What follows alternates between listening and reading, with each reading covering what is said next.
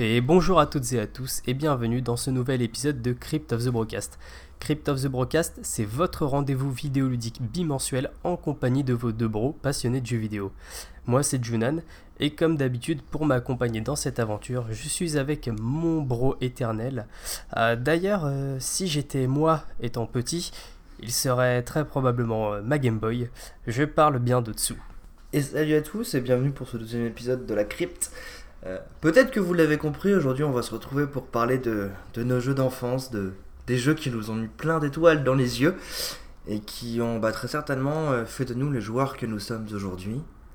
Et ouais. Et, mais avant de commencer à parler de tout ça, comment vas-tu? Eh ben écoute, euh, ça va plutôt très très bien et toi? Ouais, j'ai le printemps est arrivé donc mes allergies avec évidemment. Mais sinon il fait beau, c'est voilà, c'est cool. Moi j'aime bien. Bah attends. Ok d'accord, les allergies reviennent, mais ce qu'il faut voir avec euh, le printemps, c'est que le soleil revient.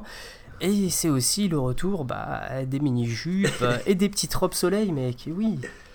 Bon, et Ouais. accessoirement, c'est aussi Ouais, le retour ouais. euh, du soleil qui te fait chier quand t'es en train de jouer aux jeux vidéo. Ça, c'est un peu plus casse-couille, mais bon, Ouais, mais non, mais tu fermes les volets, ça c'est pas grave. ça. voilà. Je dois passer pour un putain de vampire avec mes, avec mes voisins, mais pff, rien à foutre.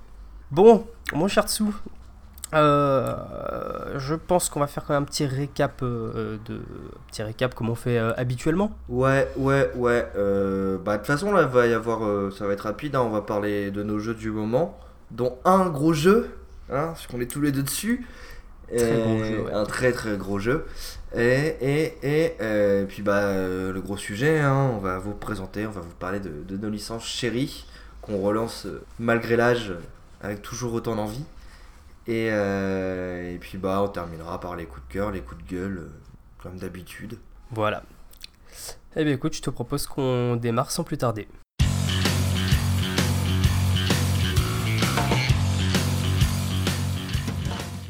Et pour bien commencer ce podcast, euh, bah, du coup, on va vous parler des jeux auxquels on joue en ce moment.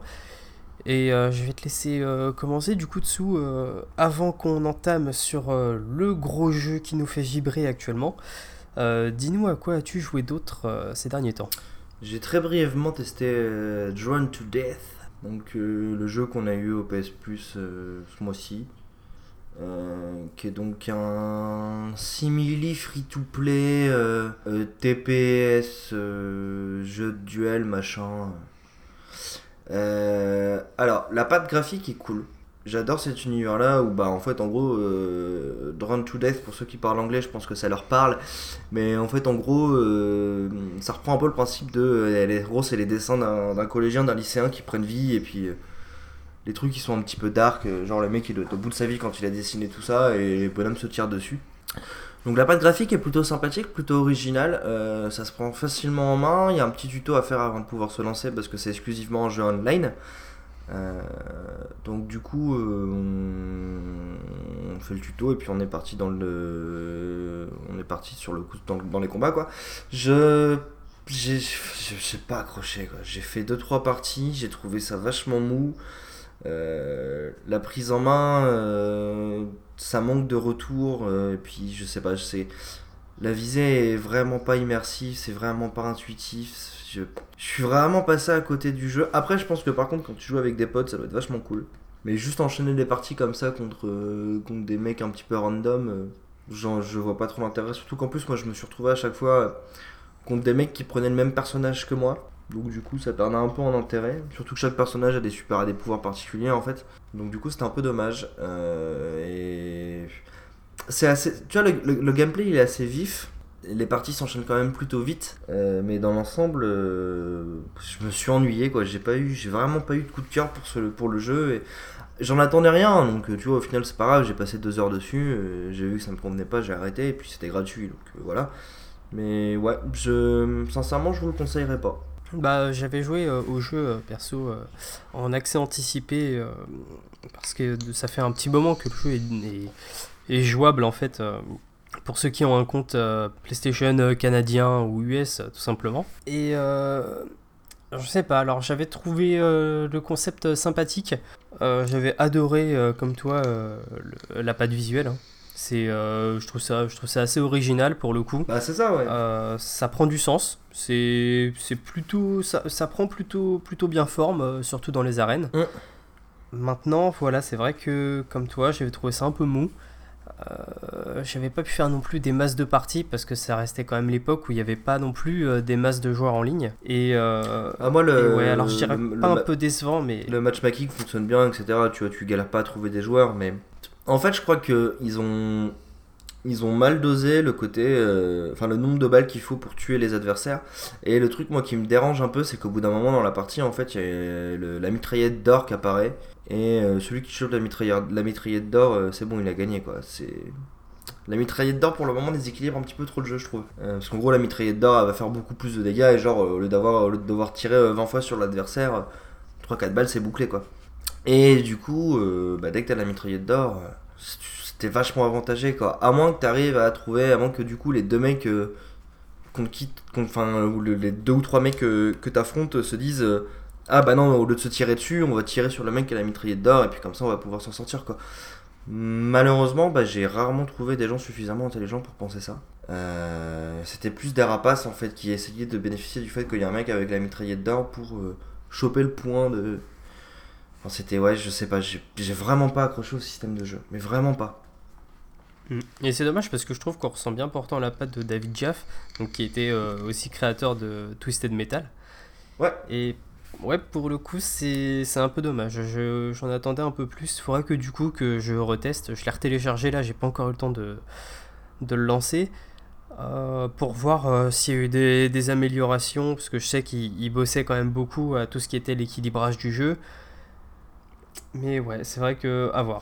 C'est un peu dommage parce que voilà quoi, c'était euh, c'était quand même une exclusivité, ça reste quand même un jeu bah voilà quoi de, de David Jeff quoi, le mec Mhm. a quand même euh, quand même à la, à la base de Twisted Metal, de God of War, donc euh, c'est pas rien. Et euh, ouais, j'en attendais quand même un peu plus. Je pensais même que Sony euh, tu vois appuierait un peu plus le jeu. Alors qu'au final, il sort euh, un peu dans l'ombre.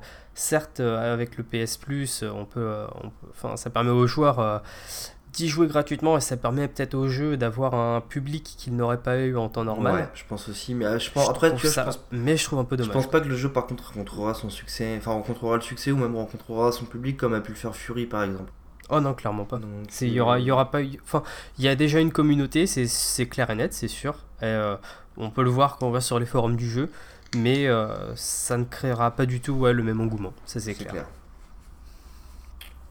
Bon, et toi, du coup, il me semble que tu avais un, un autre jeu dont tu voulais parler avant, avant le gros morceau. Euh, ouais, tout à fait. euh, bah, du coup, bah, grâce au PlayStation Plus, moi aussi, j'ai pu jouer à, à 10 Second Ninja X, un petit jeu indépendant comme je les aime, en fait, qui nous met dans la peau d'un ninja qui se fait, enfin, dont les ennemis, les amis sont les animaux, euh, se font capturer par un, pirate. Et ce pirate, en gros, euh, te kidnappe et euh, te fait euh, participer à plein de petits niveaux que tu dois compléter en moins de 10 secondes. Et du coup, le jeu joue énormément sur, euh, des, euh, sur la justesse de tes sauts, sur euh, la justesse de tes attaques, sur la façon dont tu vas gérer tes shurikens, parce que tu n'en as que 3 par niveau. Et, euh, et bah j'adore, c'est du die and retry, euh, c'est euh, très nerveux, c'est hyper dynamique forcément, puisque bah, les, euh, niveaux doivent être complétés en moins de 10 secondes. Et du coup, tu sais, ça te pousse vachement à chaque fois à recommencer les niveaux pour essayer de faire de meilleurs temps et du coup essayer de choper plus d'étoiles pour toujours aller plus loin. Donc, petit jeu vraiment sympathique que je vous recommande vivement. Et bah, surtout si vous êtes abonné au PS Plus, quoi. Bon, il est, il est gratuit donc ça coûte rien d'essayer. Ouais, je prendrai peut-être le temps, mais j'ai du mal à avoir du temps en ce moment pour jouer à des, jeux qui n'étaient pas prévus sur mon programme. Tu me diras, j'ai toujours pas récupéré ma Switch. Donc, Et ben voilà, ça te fait du temps. non, mais c'est sympa comme jeu parce que euh, ça te permet vraiment d'y jouer, euh, d'y jouer n'importe quand, tu vois. Ça pour des sessions euh, de jeu hyper courtes, c'est c'est génial quoi. Enfin, je veux dire, t'es chez toi, euh, t'as 10 minutes à tuer avant, euh, je sais pas quoi, avant de sortir ou quoi. Bon bah hop, tu lances le jeu et tu sais que bah tu vas avoir le temps de faire, euh, de compléter des niveaux. Et bah voilà quoi, le temps de jouer, c'est pas du tout comme si tu lançais un jeu avec une, avec une histoire, etc. où tu vas te taper que, je sais pas quoi, 10 minutes de dialogue. Bon bah non, là pas du tout. Ouais, mais tu vois, Et, pour ça, c'est ça que j'aime bien. pour ça, j'aimerais bien déjà me faire Binding of Isaac. Je pense que ça colle bien aussi à ce genre de truc justement où allez, tu peux faire des petites sessions, des petites sessions de jeu courtes, euh, puisque du coup sur PS4, t'as, euh, ton donjon est sauvegardé quand t'arrêtes. Ouais, tout à fait. Donc, Ouais, je d'abord me- euh, c'est vrai que The Binding of Isaac porte bien, se, se porte bien aussi pour, Je euh, pense que je vais d'abord faire ça. pour des sessions courtes. Bon, bah écoute, je te propose qu'on passe sur, euh, sur le gros, parce que ça va nous prendre un petit peu plus de temps là. Je... Ah oui, complètement. Et je pense qu'on va être à peu près autant bavard que le jeu dont on va parler. Oh là là, oh oui, au moins. parce au moins. que parce qu'il faut ça. Euh, on en parlait brièvement dans nos attentes du, dernier podcast. Euh, Il y a très certainement euh, un des JRPG les plus attendus qui est sorti récemment, le 5 avril. Ouais, bah je dirais peut-être même le. Honnêtement, je dirais même le plus attendu. Je pense qu'il été. Je pense qu'avec tout ce qui s'est passé autour de FF15, euh, il est. il. Oh non, peut-être pas devenu le plus attendu, mais c'est-à-dire qu'à partir du moment où les. Où, les, les amateurs de JRPG ont vu ce qu'allait devenir FF15, ils se sont peut-être un peu rabattus sur, euh, sur celui-là. Bah c'est ça, ouais. Et du coup, bah, Bah, on du coup, on, on parle, on parle bien de, de- de Persona 5 du coup. Mm. Le, le- RPG euh, d'Atlus. euh, qui, qui a mis du temps avant de sortir parce que je crois qu'il y a. euh, si je dis pas de bêtises, il doit y avoir 9 ans qui le séparent euh, euh, depuis la sortie de Persona 4 euh, sur, sur PS2. Ouais, alors je vais juste ajouter, il y a 9 ans qui les séparent, mais ça veut pas Mais il y dire. a eu Persona 4 Oui, The Golden. c'est pas ça, puis ça veut surtout pas dire 9 ans de développement. hein. On n'est pas chez Square Enix, Ah les non. gars. non, non. non, non, non, non, pas du tout. Du tout, du tout. Euh, écoute, je te, je te propose de. bah, je te propose de te laisser nous parler du jeu. Et moi, j'y reviendrai après parce que j'ai un autre point de vue que toi sur la licence où euh, bah, je, suis, je suis néophyte sur les personnages. Donc, on va d'abord laisser parler un expert. Expert, c'est peut-être un grand mot quand même parce que c'est vrai que moi j'ai j'ai fait du coup euh, que le 4. Euh, je prévois de faire le 3. Peut-être les deux premiers opus par la suite, euh, ça ce sera, je verrai plus tard. Parce qu'ils sont apparemment ils sont un petit peu moins marquants. Mais voilà, en tout cas, j'avais fait le quatrième opus, j'avais adoré et ce Persona 5, euh, je l'attendais énormément. Euh, pour, euh, pour, beaucoup de, pour beaucoup de choses. Euh, déjà pour son ambiance, euh, parce qu'on va autant rentrer dans le sujet tout de suite. Persona 5 euh, prend, nous met dans la peau de personnages qui sont des, des- des- qui se définissent comme étant des, des phantom thieves, alors des, voleurs fantômes. Ça va être un peu compliqué des fois de d'expliquer certains termes parce que le jeu est tout en Ouais, anglais. non, non, mais on va, Et non, que non, le- on va faire simple. Je pense que. En fait, pour résumer le concept, c'est tout qu'on on incarne un personnage. C'est vous qui décidez de son nom et de son prénom. Euh, le principe de base qu'il faut savoir sur Persona, c'est qu'en fait, en gros, on incarne des lycéens. Ouais, voilà. Et que le jeu tourne beaucoup autour de cette vie lycéenne. Voilà, et c'est C'est c'est c'est le- presque un simulateur de vie. C'est Ouais. presque un simulateur y a- de vie étudiante. Il y, hein. a, il y a deux mondes.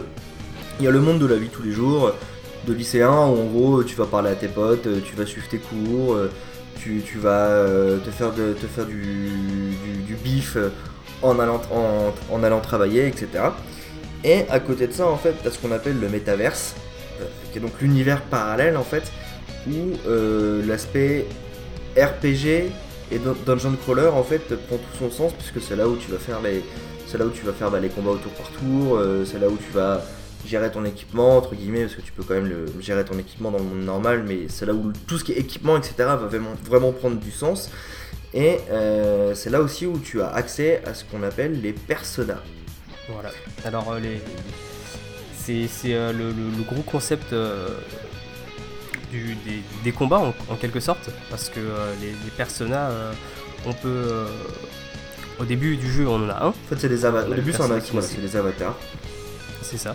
Mais euh, on peut aussi en acquérir plusieurs par la suite, les fusionner, euh, bref, c'est- très complet. Il faut savoir que le, le- de, base, euh, j'avais dit dans un précédent podcast que ce que j'aimais dans la série des personnages, c'était que le, le gameplay était assez entre guillemets simple pour un jeu au tour par tour, dans le sens où bah, on peut attaquer, on attaque avec le persona, on est en garde, on utilise un item. Mais ce qu'il faut savoir, c'est que en dehors de ça, le gameplay est très très complet. On peut faire beaucoup de choses. Mm. Et justement, la gestion des personnages est très importante parce que chaque persona possède ses, forces, faiblesses, ses faiblesses, ses sortilèges Et particuliers. voilà.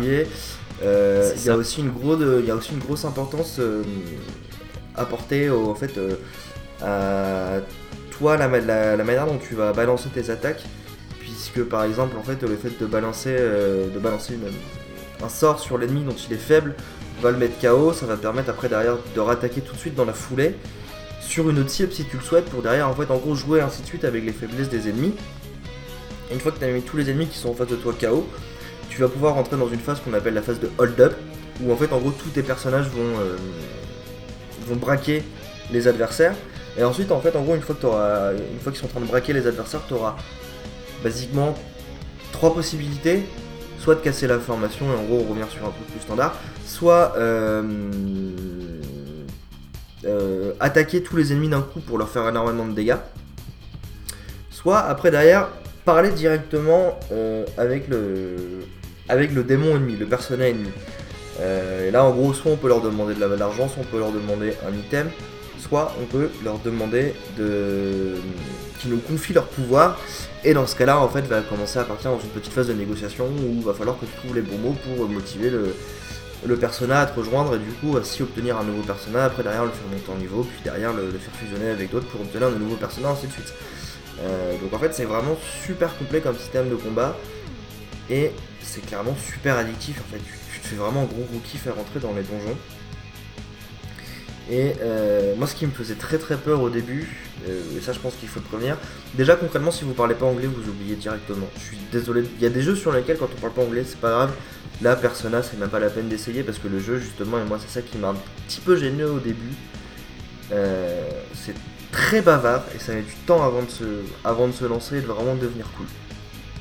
Ouais, et alors ce qu'il faut noter aussi, c'est qu'il y a un très léger usage euh, de l'ancien anglais, euh, ce qui n'est pas non plus euh, donné à tout le monde de, pouvoir le comprendre. quoi. Donc c'est Mm. sûr, hein, avec, avec deux trois recherches sur Google, euh, il y a moyen de comprendre. Ouais, après les, dit, hein. phases, les phases dans, Mais, dans euh, anglais sont quand même relativement rares.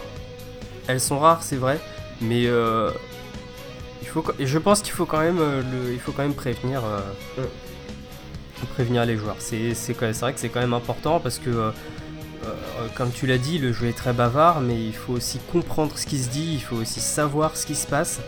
Euh, et euh, bah, quand même, enfin, il y, a- il y a tout un background qu'il faut pouvoir euh, appréhender et comprendre.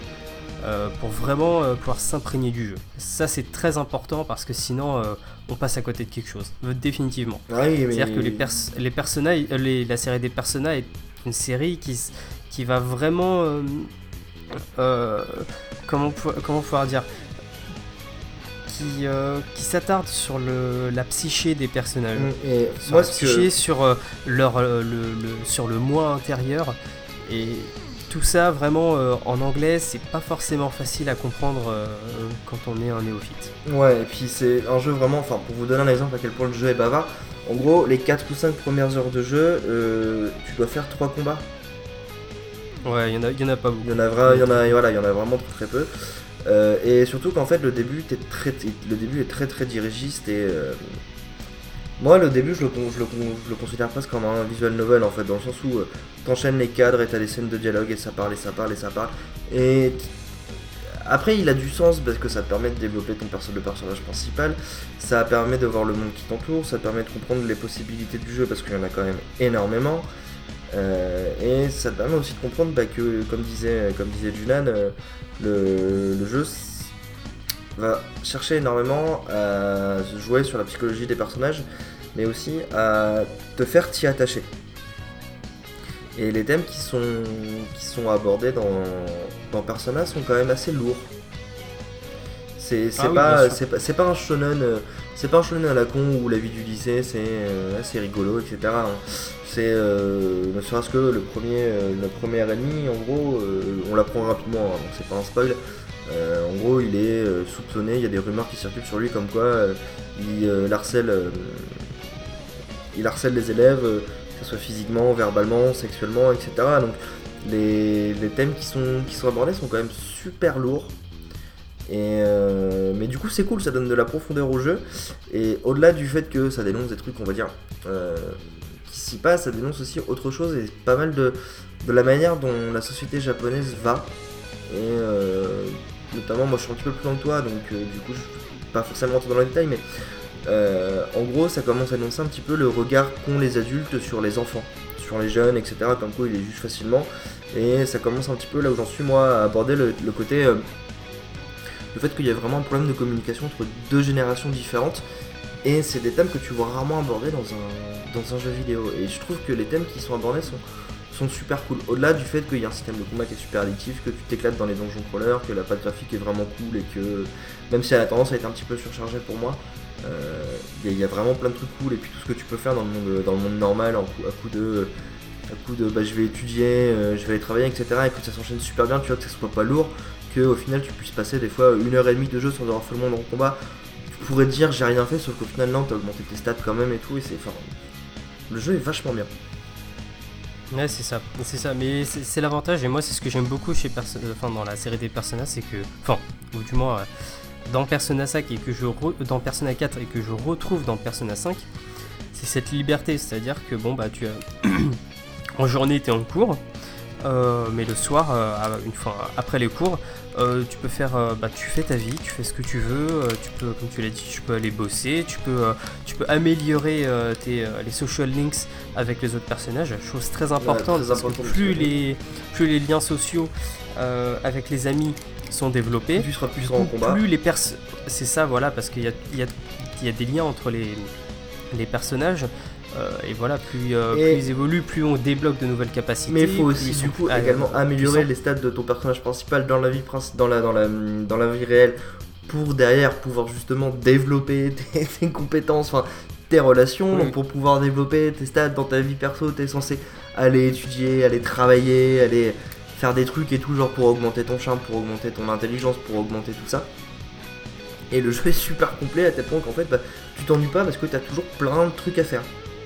non c'est ça c'est et puis tu te retrouves même moi je me retrouvais euh, quand je jouais à Persona 4 par exemple à planifier mes journées à me dire bon bah ok euh, là ce jour-ci il pleut bon bah vu qu'il pleut et que euh, quand il pleut le personnage bah il, il acquiert plus de points d'intelligence et bah tiens bah ce jour-là je vais réviser et euh, bah tel jour plutôt j'irai me balader avec euh, mes amis.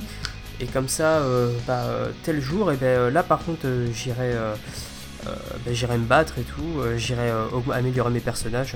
Enfin c'est vraiment euh, c'est vraiment ça- hyper poussé ça te donne une, une grande un grand sentiment de liberté. Et c'est vrai que quand tu joues les premières ouais c'est ça. Et les- quand tu joues les premières heures t'as pas du tout cette impression là au début euh, quand tu vois Persona t'as l'impression d'un jeu ultra dirigiste Ah, alors moi, que au pas début- moi, du le tout. début du jeu m'a fait péter un câble. hein. De toute façon, bah, je, te, je te le disais, euh, je te le disais en privé. Enfin, c'était, c'est- je comprenais pas quoi. Moi, je, moi, j'ai fait, en fait, en gros, les 4 premières heures de jeu, j'ai kiffé. J'ai fait putain, c'est trop bien et tout. Mais je commençais à être un peu frustré de pas pouvoir faire plus de combats. Après, j'ai rejoué 2 heures. Et là, les 2 heures, c'était 2 heures horribles. Où j'étais là, j'étais mais putain, mais fermez-la quoi. Laissez-moi jouer, laissez- laissez-moi tourner dans le premier palace, laissez-moi taper du monstre, laissez-moi un peu la main sur ça quoi. Et euh, passer, la, sixième heure de jeu, il te redonne la main un peu. Enfin, beaucoup quand même, mais il te, il te garde quand même un peu dans ce cadre dirigiste. Et euh, puis après, voilà, c'est bon, c'est parti quoi. Euh, en gros, à partir du moment où t'as vraiment la main, où t'arrives dans les 14 derniers jours jusqu'à une certaine échéance, euh, là t'as la main, t'es libre de faire un peu ce que tu veux et tout. Et là, le jeu devient vraiment super cool quoi.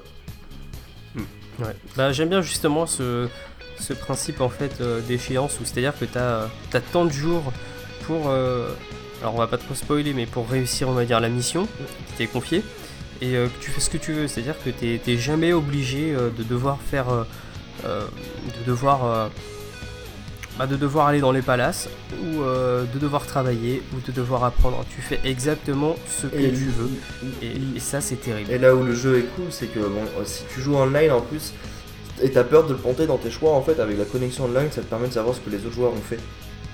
Mm. Et c'est plutôt. et de, voir leur, euh, et, de voir le- et de voir justement le niveau général des joueurs. euh. Mm. C'est comme ça que moi j'ai remarqué qu'en fait euh, je passais mon temps à aller bosser euh, pour, euh, pour gagner de l'argent justement parce que euh, l'argent c'est quand même super important parce qu'il faut, euh, il faut quand même pouvoir avoir du stuff Et ça coûte à cher. la hauteur.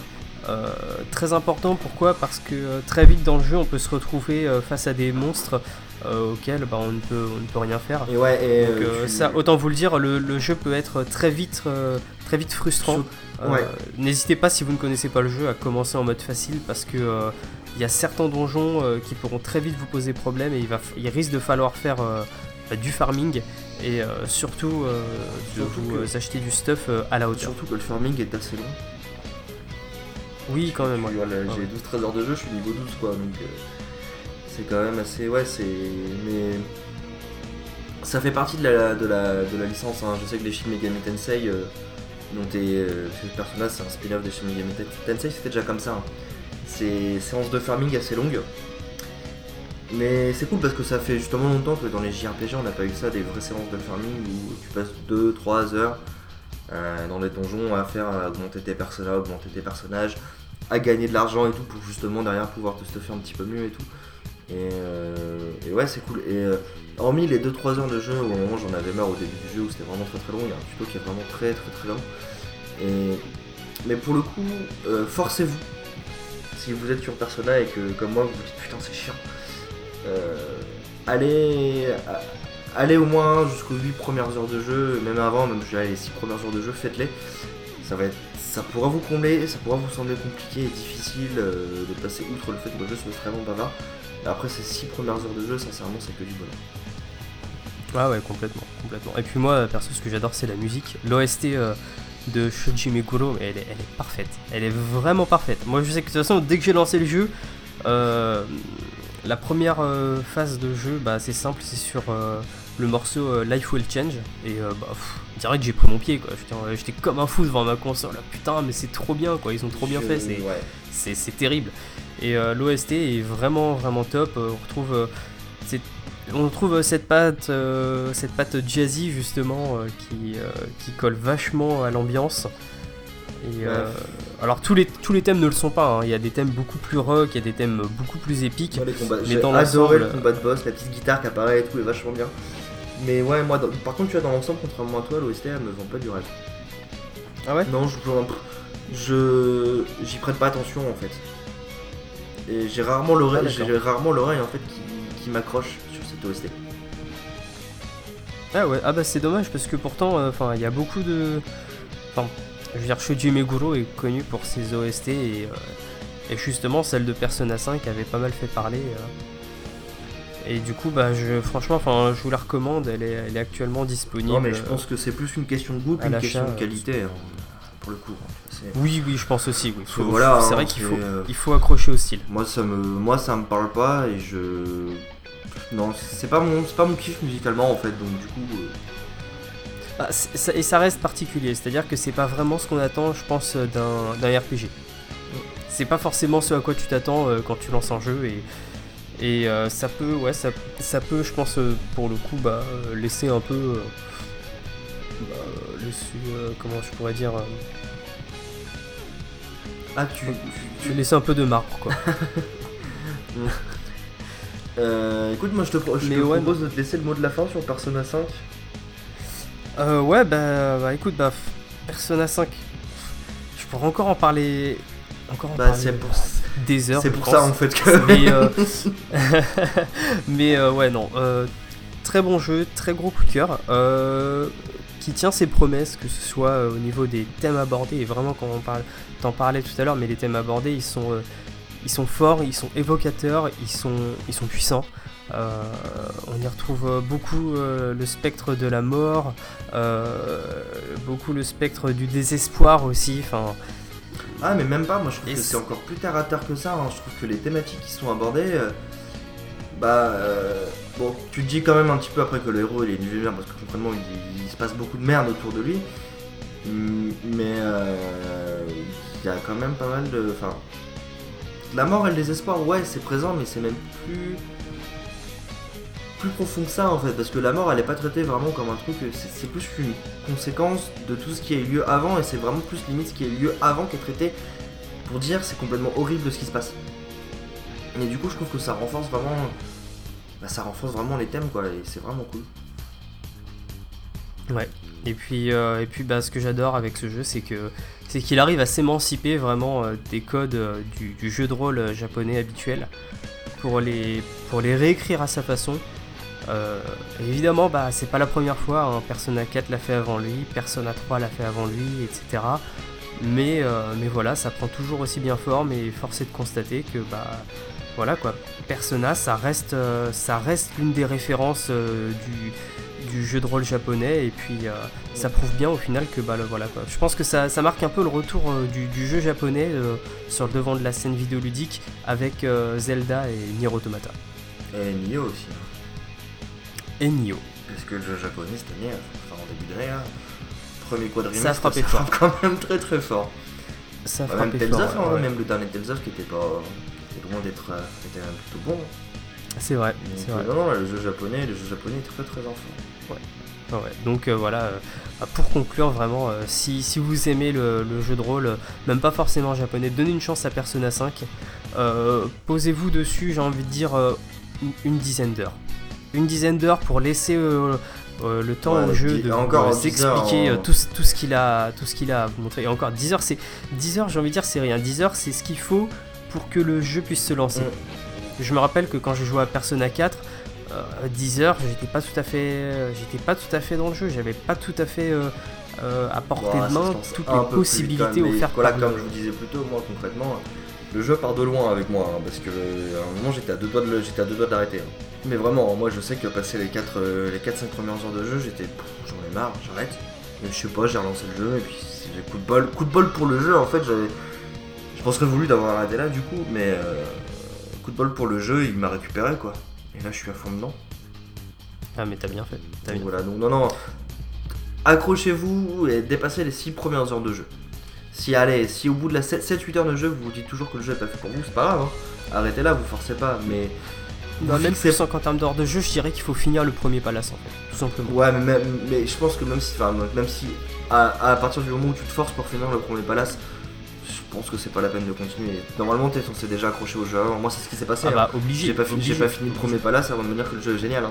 obligé, mais c'est-à-dire que je pense qu'il faut, euh, c'est à partir du moment où tu finis le premier palace que là le, le jeu commence vraiment à se dévoiler et que tu commences un peu à comprendre qu'est-ce qui va pouvoir se Mm. passer par la suite. Voilà, donc Persona 5, euh, Gotti sur 20 000. Donc. euh, Absolument. 30, Ah ouais, non mais là cette année ça va être chaud. 30 sur 10. de, euh, de faire le faire le, le- faire le top 5 euh, des, des jeux de l'année, Ah, c'est chaud parce que toujours perso, Nier je crois que je, Automata pour je crois moi, que hein. je l'ai Ouais, je l'ai déjà moi, mon, mon- mon top 5 je, je crois que je l'ai déjà. Ah, je dois pas en être loin. hein. Je dois pas en être loin. hein. Ah, je l'ai aussi, Ouais. c'est chiant. Ça va être chaud. Mais bon, vous savez quoi On se donne rendez-vous en fin d'année euh, pour, euh, pour faire le point et on verra si, si d'ici là ça a changé. Mais en attendant, euh, vraiment, faites Persona 5.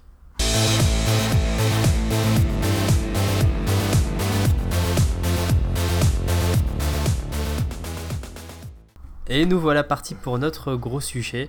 Euh, notre gros sujet qui va s'attarder sur notre passé euh, de gamer. Euh, quels sont les jeux qui ont fait euh, le les gamers que nous sommes aujourd'hui? Quelles sont les consoles qui ont bercé notre enfance? Quelles sont les licences euh, qui nous ont fait rêver quand on était plus jeune et qui continuent eh ben, justement à nous faire rêver? On va tout vous dire donc dans, dans, ce, dans cette grosse partie. Et du coup, Tsu, ben, je te propose de nous dire comment, comment tu as commencé à rentrer euh, dans le jeu vidéo. euh, quelle a été ta première console euh, Peut-être ton premier jeu si tu t'en souviens? Alors, je sais, franchement, j'arrive vraiment plus à me souvenir parce que c'est vieux hein, quand même. Ça, ça a déjà plus de 20 ans donc. je j'arrive plus à savoir si c'était d'abord une Game Boy ou d'abord la Mega Drive. Mais en tout cas, je me rappelle des jeux qui m'ont marqué sur ces. Le premier jeu qui m'a marqué sur chacune de ces consoles. Le premier, c'était donc la Mega Drive, c'était Sonic et Knuckles. Donc tout le monde connaît, tout le monde connaît Sonic. Euh, je crois que ça devait être le deuxième ou troisième épisode de, de Sonic qu'on avait eu sur console de salon. le troisième. Si c'est Sonic et Le Knuckles, c'est hein. le troisième. Ouais, c'est le troisième. hein. Et mon frère avait acheté la console, euh, la console avec le jeu. Et euh, bah, ça, je c'est un de mes premiers souvenirs, un de mes premiers souvenirs de jeux vidéo. Et qu'est-ce que c'était cool, quoi. Je devais être le seul mec en plus qui du coup préférait jouer avec Knuckles que jouer avec, que jouer avec Sonic. Mais qu'est-ce que j'ai adoré ce jeu, quoi. Par contre, j'étais trop petit, donc j'arrivais clairement pas à passer le deuxième ou troisième niveau. Mais euh, c'était vachement bien, quoi. Et à côté de ça, euh, j'avais aussi une Game Boy. Une grosse Game Boy rouge. Qui faisait pas couleur.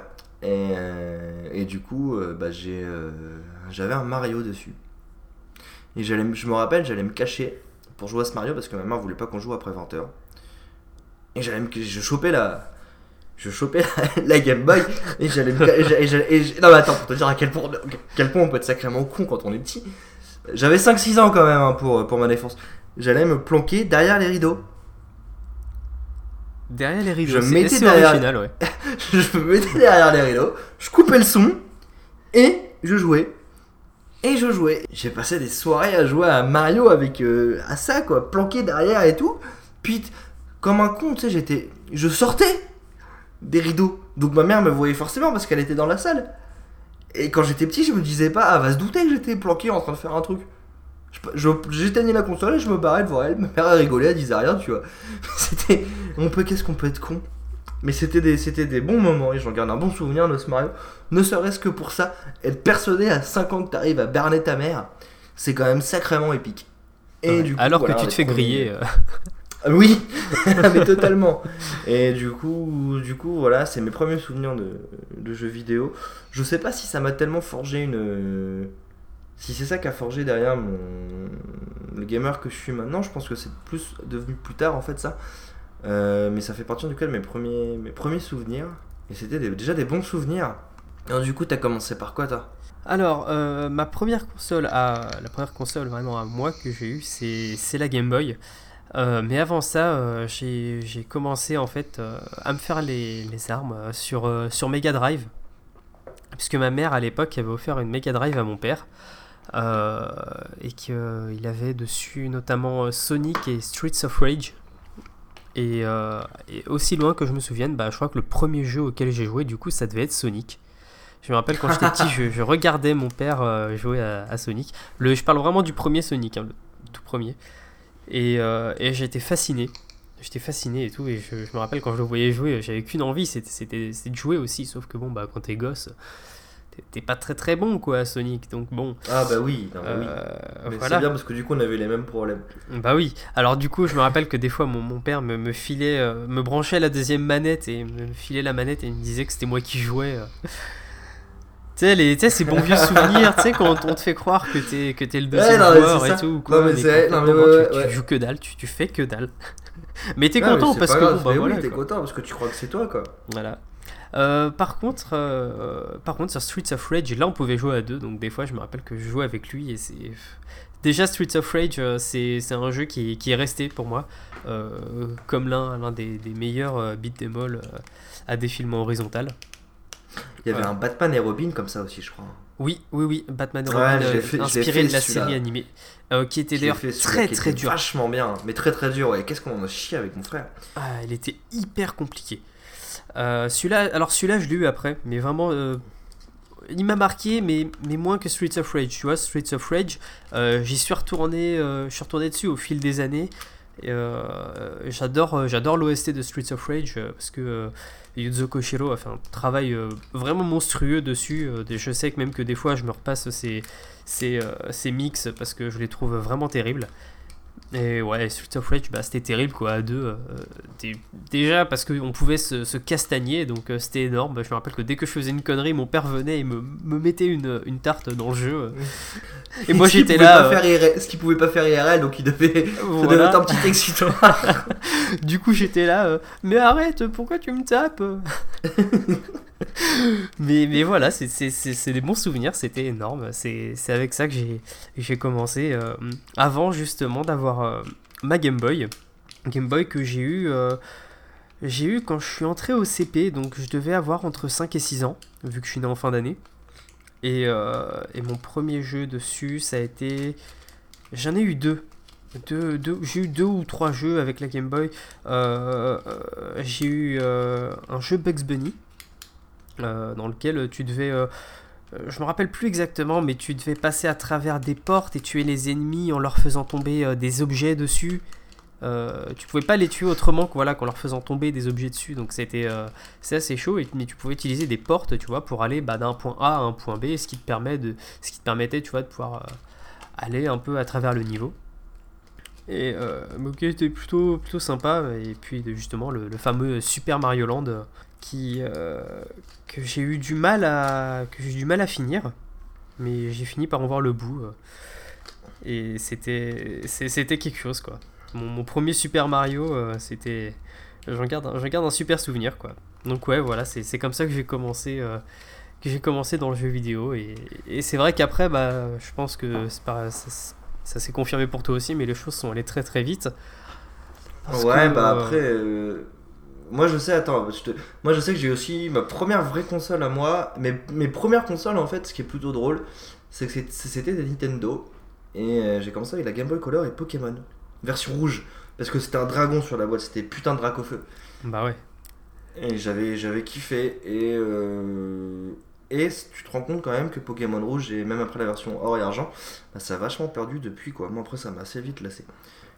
Voilà, c'était juste pour mettre un petit taquet à Pokémon au passage. Ah ouais, euh. ah, moi, ouais, moi Pokémon, alors bah, c'est venu, euh, bah, c'est venu quand même après, parce que chez nous c'est sorti en 98 alors que c'est sorti au 96 au Japon. Euh, et du coup. Ouais, mais moi c'est sorti en même temps que mon anniversaire. En octobre, quelque chose comme ça. Ah bah oui, donc, toi, tu l'as eu vraiment. Toi t'as tout eu en même temps toi. Ouais, et j'ai kiffé. Ah ouais, non mais Pokémon, bah moi je l'ai eu, j'ai eu la mienne je crois à mon anniversaire au mois de décembre, j'ai eu la version bleue, et euh, honnêtement pour moi ça a été la révélation quoi. Pokémon ça a vraiment été euh, l'un de mes jeux préférés. Bah moi je crois que c'est... En fait Pokémon, tu vois, je, regarde pas des souvenirs de grand malade, c'était c'était cool, hein, je passais vraiment des bons moments, mais je crois que c'est surtout, je crois que c'est en fait surtout le, le déclencheur qui m'a fait adorer les RPG. Parce que... Euh comme beaucoup, j'avais, comme beaucoup de gens qui ont eu un grand frère, en fait, moi c'est mon grand frère qui a forgé une grosse partie de ma culture jeux vidéo de quand j'étais plus jeune. Et lui jouait énormément au RPG, à Final Fantasy, etc. Et moi j'étais, j'étais pas fan, j'accrochais pas des masses. Euh, j'étais plus joueur de plateforme, plus les Mario, plus les Sonic, plus, les, plus ce genre de jeu. Les Spyro et tout aussi. Et du coup, suite à Pokémon, je suis reparti sur PS1 et j'ai fait pas mal de jeux. Et du coup, quand je commençais à rentrer dans ma liste, bah, vous allez voir, il y a pas mal de RPG qui ont suivi. Et du coup, voilà. Et puis aussi sur Game Boy, puisqu'on a parlé de la Game Boy, et là-dessus, je sais que tu vas me rejoindre, il y a eu pas mal de Zelda. Ah, ça, les Zelda, c'est des souvenirs et Zelda Les souvenirs, les Zelda, en fait, euh, Zelda et Pokémon, pour moi, c'est. Euh, c'est mes plus gros souvenirs sur, euh, sur Game Boy. C'est les jeux sur lesquels j'ai passé le plus d'heures. Bah, Pokémon, c'était vraiment quelque chose parce que à l'époque, bah, j'avais enfin j'avais pas d'animal de compagnie tu sais et du coup euh, le fait de pouvoir capturer toutes ces petites bestioles c'était un peu génial quoi en plus tu sais c'était c'était vraiment l'époque de l'euphorie Pokémon où t'avais tout tout tout enfin on nous a sorti mais tout d'un coup quoi les peluches les figurines etc les cartes c'était c'était démentiel et puis et moi c'est quelque chose dans lequel je suis vraiment vraiment rentré que j'ai vraiment adoré et le jeu c'était c'était vraiment quelque chose. Euh, tu vois, le, simple fait de, de, euh, de me dire, ouais, tu pars en voyage avec tes bestioles et tout, euh, tu, tu, découvres de nouvelles villes, il se passait plein de trucs. je sais pas, t'arrivais à l'avant-ville, t'avais la tour. la tour Pokémon et tout, avec tous les Pokémon qui sont morts et tout. Mmh. Je me rappelle, à l'époque, j'étais trop triste quand j'avais vu ça. quand t'arrives à Safrania et que tu dois démanteler le réseau de la Team Rocket c'est vraiment des souvenirs, mais complètement dingues, quoi. Jusqu'au moment où je suis arrivé à la Ligue Pokémon et que j'en avais un peu chié quand même euh, contre le, contre le euh, Peter et ses dragons. ouais, bon, puis euh, quand même, et après il y a l'autre connard de Régis qui débarque. Et ouais, en plus. Donc je me rappelle que c'était quand même un, sacré défi et, et putain quand je l'ai fini j'étais tellement content. C'était vraiment quelque chose de ouf. Et du coup, bah, à côté, ouais, il y a eu les Zelda. Euh, alors, euh, j'avais eu euh, Zelda A Link's Awakening très peu de temps après sa sortie. et j'ai. Alors, ça, mais gros, gros, gros, gros coup de cœur, quoi. Ça, c'était. C'est l'un. Honnêtement, c'est mon Zelda préféré. Avec A Link to the Past. Je les, je mets vraiment sur le. sur la même marche parce que euh, A Link's Awakening, c'est très particulier pour moi. Bah, ça a été mon premier Zelda, l'un des premiers jeux que j'ai fini. Euh, et, c'était vraiment une aventure euh, bah, comme j'en avais jamais vu apparemment, bah forcément, parce que quand t'es gosse, t'as pas fait des, pas fait des dizaines de jeux. euh, quand tu, quand tu fais ça et que t'as, et même pas 10 ans, je sais pas quoi, quand je l'ai fini, j'avais quoi? J'avais 6-7 ans peut-être? Tu vois, c'était, c'était complètement dingue cette aventure, euh, découvrir Ouais, tous ces nouveaux personnages. C'est costaud, hein. Enfin, Zelda, c'est costaud, hein, 6 Bah ouais. hein. Bah attends, Les énigmes et tout. euh. Et tu sais que j'appelais, j'appelais à l'époque la hotline Nintendo pour avoir mes putains de réponses parce que des fois j'étais bloqué et que ma mère était derrière moi en me disant euh, Fais attention, euh, ça- là ça fait euh, 10 minutes que t'es au téléphone, euh, ça, ça commence à chiffrer là. Hein Mais du coup, quand tu quand t'appelais la hotline, tu tombais vraiment sur quelqu'un? Euh, bah ouais, du coup, euh, alors au début tu tombais sur un. Ces boîtes vocales qui te disent. euh, Voilà, Merci, ouais. Voilà, c'est ça, hein, merci de nous avoir appelé. Euh, tape 1 si tu, euh, si tu veux accéder à. Enfin, si t'es bloqué dans tel jeu. Tape 2 si t'es bloqué dans tel jeu. Une fois que t'as fini ça, il te, euh, tu, te, tu tombes sur une autre boîte vocale qui te demande euh, un peu où est, où est-ce que t'en es bloqué, euh, où est-ce que t'es bloqué dans le jeu. Et euh, si jamais t'as pas eu ta réponse, en fait, tu, tu finissais par tomber sur un conseiller qui là euh, t'expliquait en gros euh, comment. euh, bah, comment, comment te débloquer quoi. Mais bon, les mecs à l'époque ils savaient comment y faire. hein. Ils mettaient un peu euh, 15 ans pour t'expliquer le truc. Et puis du coup, bah, je me rappelle que des fois, au bout de 10 minutes, t'avais ma mère qui était derrière moi en me disant Ouais, ça commence un peu euh, à faire longtemps là, euh, ça, ça chiffre, va peut-être falloir raccrocher quoi. Et, euh, et voilà quoi, bah, c'est énorme en plus parce que tu vois, ça fait vraiment partie des, des souvenirs, euh, des gros souvenirs de, de jeux que j'ai quoi. Parce que c'était euh, à l'époque, bah, il n'y avait pas internet encore. Euh, du coup, euh, tu Ouais. pouvais- pour, pour te débloquer dans les jeux, t'avais quoi? Bah fallait, fallait aller voir les copains. Parce que si, si t'avais la chance d'avoir un copain qui avait fini le jeu, ou alors un copain plus vieux, tu vois, qui, qui s'y connaissait, bon bah il pouvait te débloquer, mais sinon en dehors de ça, bah fallait te démerder quoi. Donc, donc euh, voilà, mais ouais, ce Zelda il m'a. M'a vraiment touché en plus parce que je me rappelle que quand je l'ai fini, j'avais trouvé la fin euh, vachement émouvante et, euh, et vraiment très belle. C'était vraiment une, super aventure. Et honnêtement, tu vois, le simple fait d'en reparler là, ça me, donne envie de le relancer parce qu'il était, il était terrible. Terrible. Ah ouais, j'en garde des bons souvenirs aussi. Mais par contre, tu vois, moi j'ai plus été, euh, été touché par les. par ceux qui ont suivi les Oracle of Age et Oracle of. euh, Seasons. Of Seasons, ouais. Ouais. Surtout le, le Seasons qui était pour moi le premier Zelda que j'ai fini. Que, que j'ai pas eu la patience et ma mère elle voulait pas que j'appelle la hotline, moi. Et, euh, Bah, et elle a bien coup, fait, c'est euh, c'est une femme sage parce que du coup, euh, elle a économisé pas mal de fric et elle elle a eu raison. Je pense aussi, ouais. Et du coup, euh, ouais, non, du coup, c'était. Bah, c'était. Les, les Oracle of Age et tout étaient quand même. euh, C'était quand même eh ben, une bonne époque. Et puis, moi, j'ai vraiment passé de bons moments sur ces jeux-là. Ouais, le concept de, de justement de passer euh, d'une époque à une autre était vachement cool. Et puis pareil pour les saisons, du coup, euh, c'était euh, c'était vachement Puis sympa. puis t'avais une galerie de personnages vachement cool. Je me rappelle euh, du kangourou et tout. Ricky, putain Ricky, Mais oui. kangourou. c'était génial. Il pouvait faire des, il pouvait faire des, des espèces de petites tornades euh, en chargeant son coup de poing. Mais oui, mais c'était trop stylé. Et non, les jeux, les jeux étaient cool. Puis t'avais encore, t'avais des donjons vachement bien, les boss et tout, ils étaient vachement cool. Donc euh, ouais, je regarde. C'est toujours des trucs que je me dis, vas-y, je vais me les racheter sur les, euh, sur la console virtuelle de Nintendo. Et à chaque fois, je le fais pas parce que. Bah déjà t'as pas la Switch. dû- Déjà, j'ai pas ma Switch. Ouais, mais j'ai une 3DS. Ah oui c'est vrai. Et mais non, j'ai même pas besoin de les racheter parce que j'ai la 3DS Hyrule de mon frère avec la Triforce dessus et tout, sur lequel il y a euh, Oracle of Age et Oracles of Season. Donc j'ai même pas besoin de les racheter, tu vois. Mais, écoute, mais le truc, c'est que t'as- j'ai jamais le temps quoi, pour le rétro gaming. J'ai du mal à rattraper mon retard sur les jeux de cette année.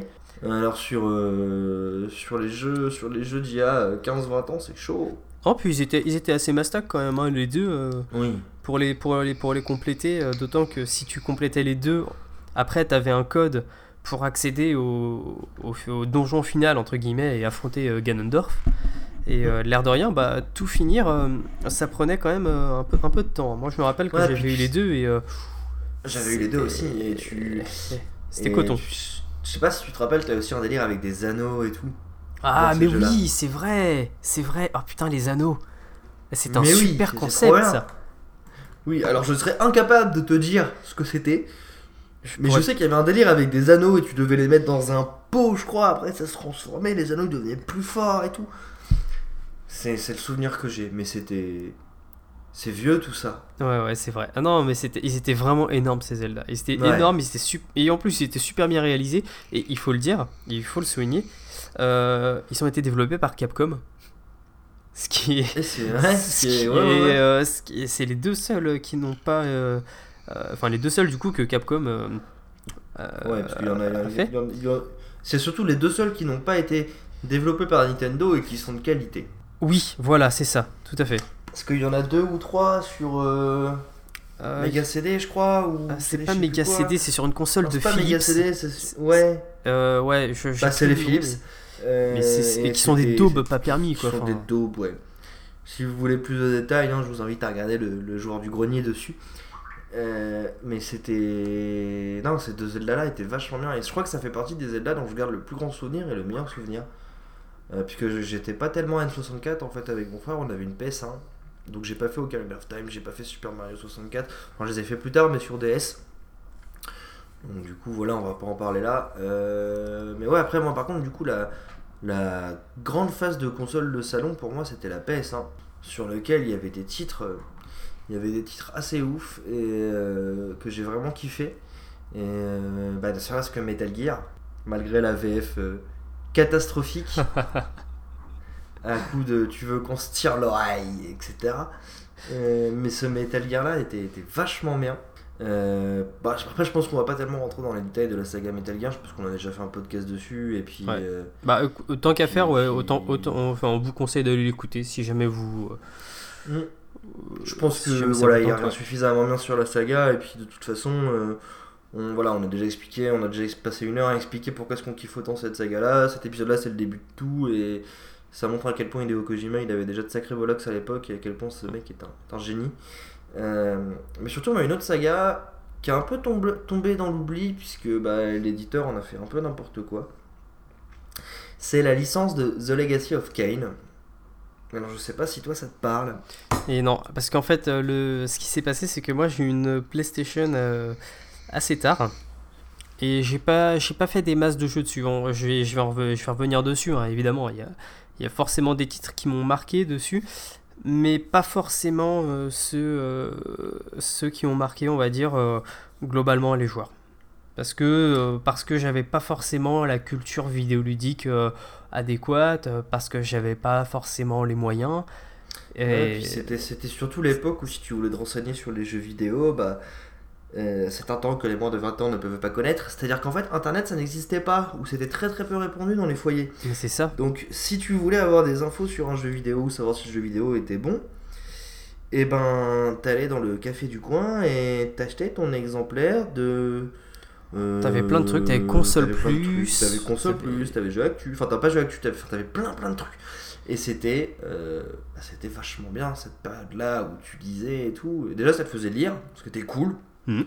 Absolument. Euh, ça, te ch- ça te changeait du, du, du Picsou, même si Picsou restera toujours dans mon cœur. Ah, Picsou Magazine, euh, c'était quelque chose. Picsou C'était Magazine, mon gars, les super Picsou géants et c'est- tout Ah, là. attends, eh, les vrais savent quoi. ah non, mais ça, ça, ça, Ah, le sous-fétiche, mon gars ça, c'est vraiment l'un des artefacts de notre jeunesse. euh, Ah, mais oui, c'est voilà, ça fait partie de ma laine de Proust avec les jeux vidéo. Peut-être un jour on fera un podcast consacré à Picsou. Ah, ce serait drôle. Euh, un 1er avril ou un truc comme ça, ça pourrait être drôle. Et, euh, et non, et du coup, voilà, et euh, moi j'avais aussi du coup l'avantage d'avoir un, d'avoir un grand frère, donc qui lui a acheté les jeux et qui m'a fait connaître des trucs pas mal. Et notamment la saga des, bah, la saga des, Legacy of Kain que, qu'on a commencé avec Soul River. qui était un semi-spin-off entre guillemets, même si au final les deux épisodes étaient liés, à Blue Domain. Euh, donc en fait, The Legacy of Kain, ça raconte l'histoire bah, de Kain et de Raziel, qui sont tous les deux des vampires. Il y en a un qui est un vampire de longue date, genre entre guillemets. Si on résume basiquement, c'est plus compliqué que ça, mais c'est le roi des vampires. Et euh, donc ça, c'est dans Blue Domain. Et euh, dans Soul River, en fait, on joue Raziel, qui devient un, qui est un vampire déchu entre guillemets, parce que les vampires évoluent au fur et à mesure du temps. Et lui, en fait, euh, il fait ce qu'il n'a pas dû faire, c'est-à-dire qu'il a évolué avant le roi, donc c'est-à-dire avant Cain, et du coup il se fait couper les ailes, il se fait balancer dans une espèce de puits euh, qui absorbe son âme, qui le détruit, etc. Et du coup il revient à la vie en, euh, vampire des âmes, qui du coup ne suce plus le sang mais avale les âmes. Et en gros c'est un espèce de Zelda-like avec un, un univers et un background absolument oufissime, un système de combat vachement bien. Des énigmes franchement costauds, un level design de grand malade. Et après, ils en ont fait plusieurs épisodes, ils en ont fait 3 euh, sur River 1 et 2. Mais entre temps, ils ont également fait Blue Domain 2, où là, en fait, le Blue Domain 2, on incarne, euh, on incarne Kane directement, ça revient un peu sur le passé de Kane. Et euh, après, derrière, ils ont fait la fin, qui s'appelle Défiance. En gros, là, on va incarner un tour de rôle Raziel et, et Kane. Et euh, bah, c'est absolument ouf. Déjà, la, la VF, pour moi, c'est une des VF qui m'a le plus marqué. Elle est de qualité, elle est super bien. Moi, il y avait des soucis sur la synchro labiale, mais ça, on s'en fout.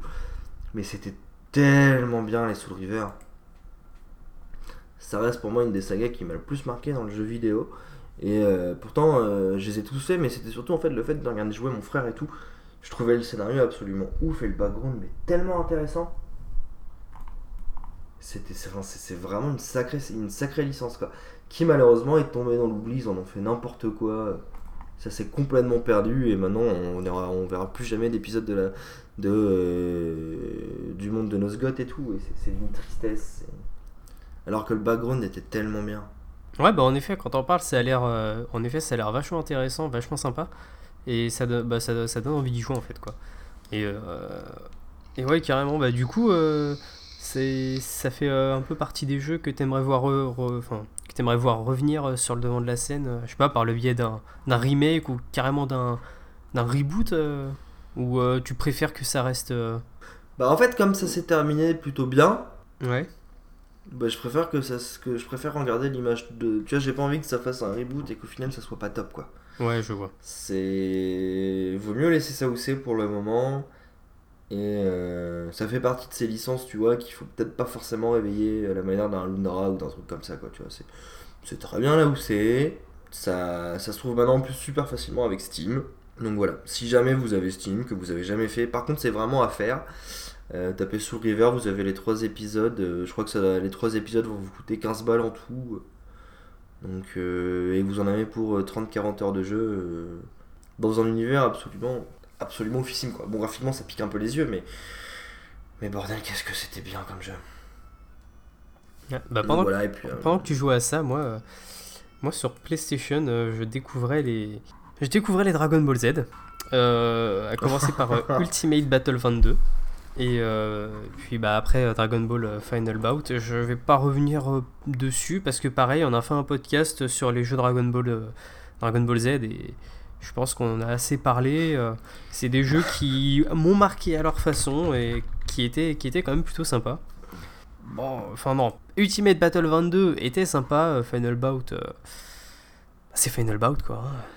Et, heureusement qu'à côté de ça, il y avait, euh, il y avait, il y avait des bons jeux de combat, tu vois, pour, euh, pour, pour pallier un peu, euh, pallier un peu. Et je crois que celui qui m'a le plus marqué, alors c'était Tekken 3.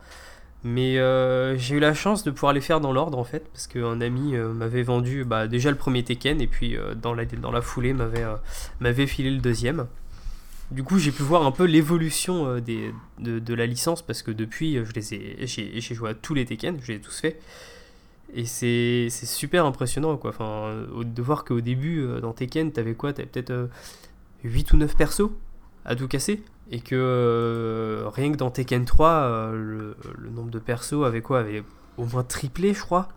Que tu retrouvais des personnages issus de mangas comme Gun, que tu avais des persos euh, complètement barrés comme le docteur Boskonovitch, ou euh, l'alter ego de Eddie euh, Tiger, le mec avec sa coupe afro. euh. Enfin bref, c'est marrant. Et ouais, Tekken, euh, bah, du coup, c'est comme ça que j'ai découvert et c'était génial. Quoi. Alors le premier, euh, le premier a très très mal vieilli, je trouve. Euh, alors que le 3, tu vois, reste. euh, tu vois, je peux y rejouer encore avec plaisir. Là, il n'y a aucun souci.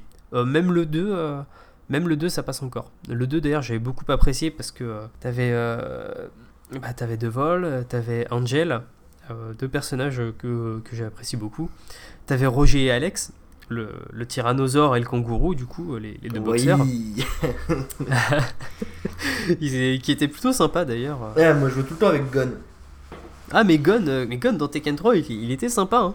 Il avait Il des lâchait des, coups de il lâchait, hein. il lâchait- et puis il lâchait des caisses et tout, je crois. Et ouais, ouais, il avait ça, il avait une boule de feu aussi, je crois. Mais ouais, c'est trop bien.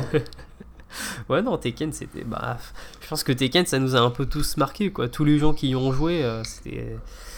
Oui. C'était quelque chose quoi. Alors malheureusement à l'époque j'ai pas pu connaître euh, Soul Edge. Donc euh, moi j'ai connu Soul Calibur avec Soul Calibur. Enfin, Eh, j'ai connu la licence fait- avec Soul Calibur 2. Et j'ai fait Donc, Soul Age. T'as fait Soul Edge? Eh, j'ai fait Soul Age, mon gars. C'était cool. à la fin, quand tu terminais avec Mitsurugi, je crois que c'était Mitsurugi, hein, je suis pas sûr, mais euh, quand, avais la... tu terminais le, le, le mode solo avec euh, Mitsurugi, à la fin, t'avais un duel contre un mec qui te qui disait avec un fusil et tu devais esquiver ses balles et tout. C'était trop bien. Et t'avais déjà, t'avais déjà ce délire de choper différentes armes pour tes persos et tout. Puis t'avais déjà Taki, enfin c'était c'était vachement bien. Ouais, mais ça, ça m'avait un peu frustré à l'époque de pas pouvoir y jouer. Ça Ah ouais, non, moi, frustré parce que de- j'entendais un peu, euh, j'entendais parler un peu autour de moi et, et je me disais mais attends ce jeu il a l'air- il a l'air super bien quoi. Enfin, Ah ouais, j'ai non, envie d'essayer. Sacré, c'est un sacrément bon jeu de combat. Bon, je pense que ça a mal vieilli, maintenant ça serait, voilà, c'est, ça serait compliqué d'y retourner, mais, mais ouais, non, non, pour l'époque, euh, pour l'époque, il était vachement bien, quoi. C'est, de, c'est, c'est dommage que cette licence de jeu de combat soit un peu partie dans, dans les tréfonds des vieilles licences qui reviendront très certainement jamais à la vie, quoi, et ouais, c'est un peu dommage. Bah Soul Edge après ça a continué avec Soul Calibur.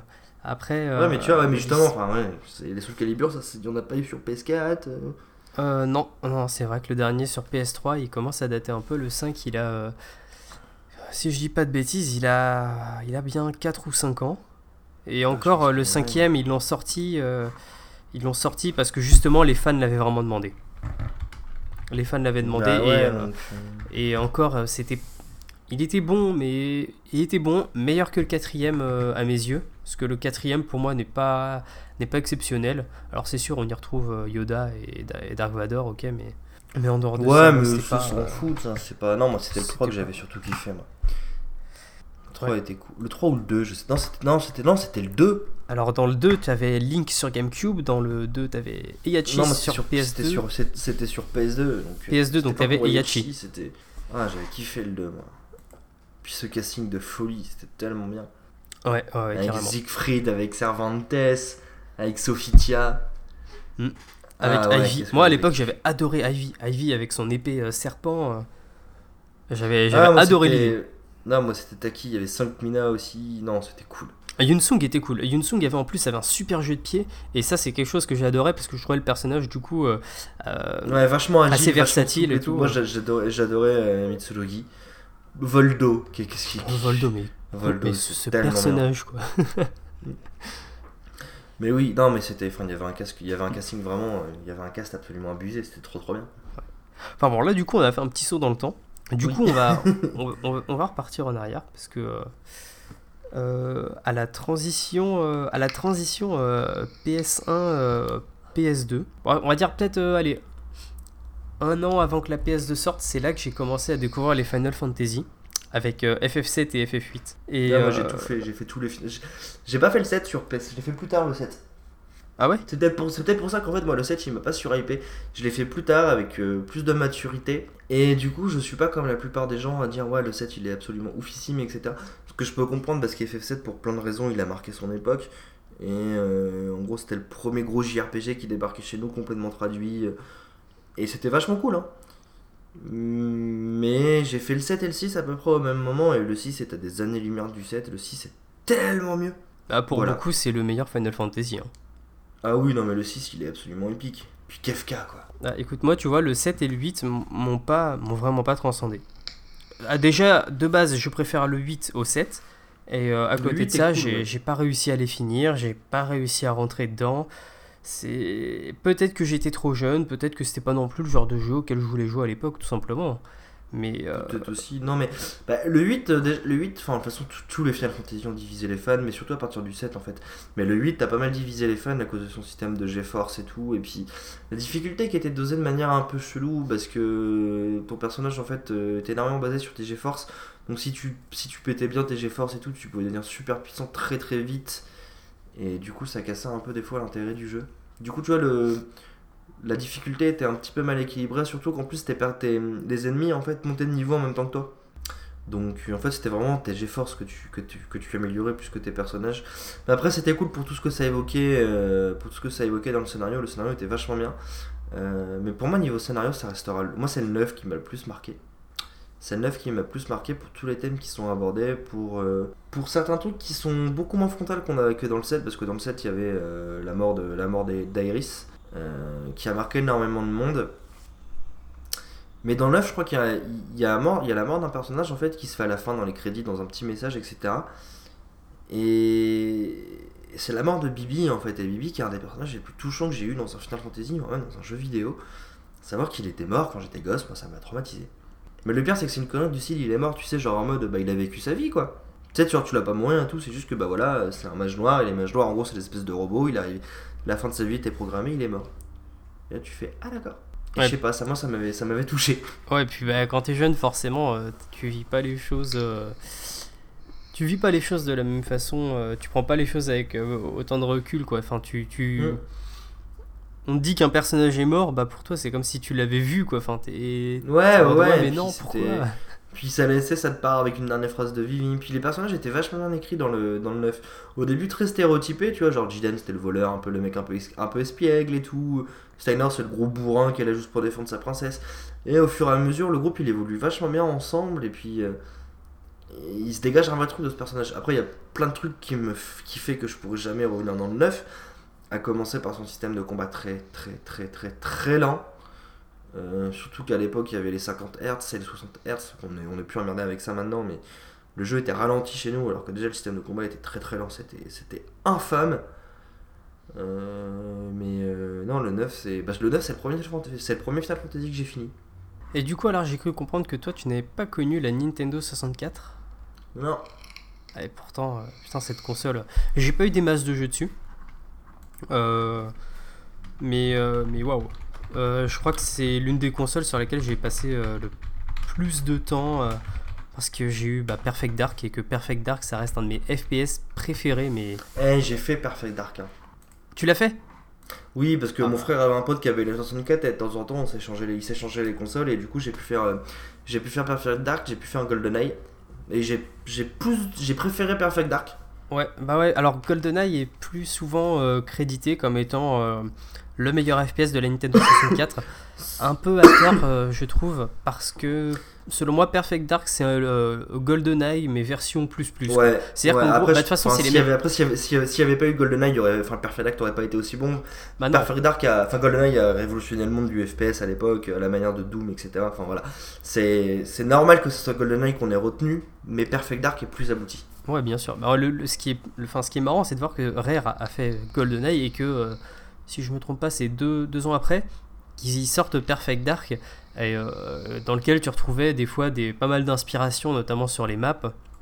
Euh, parfois un peu dans les armes, mais ouais, non, Perfect Dark c'était complètement ouf quoi. Puis je me rappelle, dès que tu mettais l'expansion pack, là t'avais vraiment, enfin, c'est là que le jeu révélait tout son potentiel, que t'avais, que tu pouvais te balader dans le euh, dans l'institut Carrington et tout. Enfin c'était c'était monstrueux. Tu avais les salles euh, où tu pouvais euh, t'entraîner à tirer tu pouvais visiter les sous-sols. C'était c'était dingue. Et puis cette histoire cette histoire très orientée science-fiction et tout avec avec les aides des aliens etc c'était c'était génial. J'avais adoré j'avais adoré. Parce qu'en plus à l'époque je jouais beaucoup avec des amis. Enfin c'était l'époque fin de primaire début de collège l'époque où euh, je rentrais avec des, copains euh, après les cours, on se posait devant la console, on était à 3 ou 4 et puis on, hop, on jouait comme ça en écran splitté et c'était génial quoi, c'était des super souvenirs parce qu'en plus sur Perfect Dark, tu peux vraiment personnaliser tes parties, mais, mais à fond quoi. C'est-à-dire que tu vas choisir euh, les armes euh, qui vont être présentes dans le niveau, tu vas choisir le nombre de frags, tu vas choisir de pouvoir euh, intégrer des bots ou non. Si tu intègres des bots, tu vas pouvoir choisir leurs caractéristiques, parce que tu avais des bots, des bots par exemple qui avaient la, la, caractéristique de se venger une fois que tu les avais tués.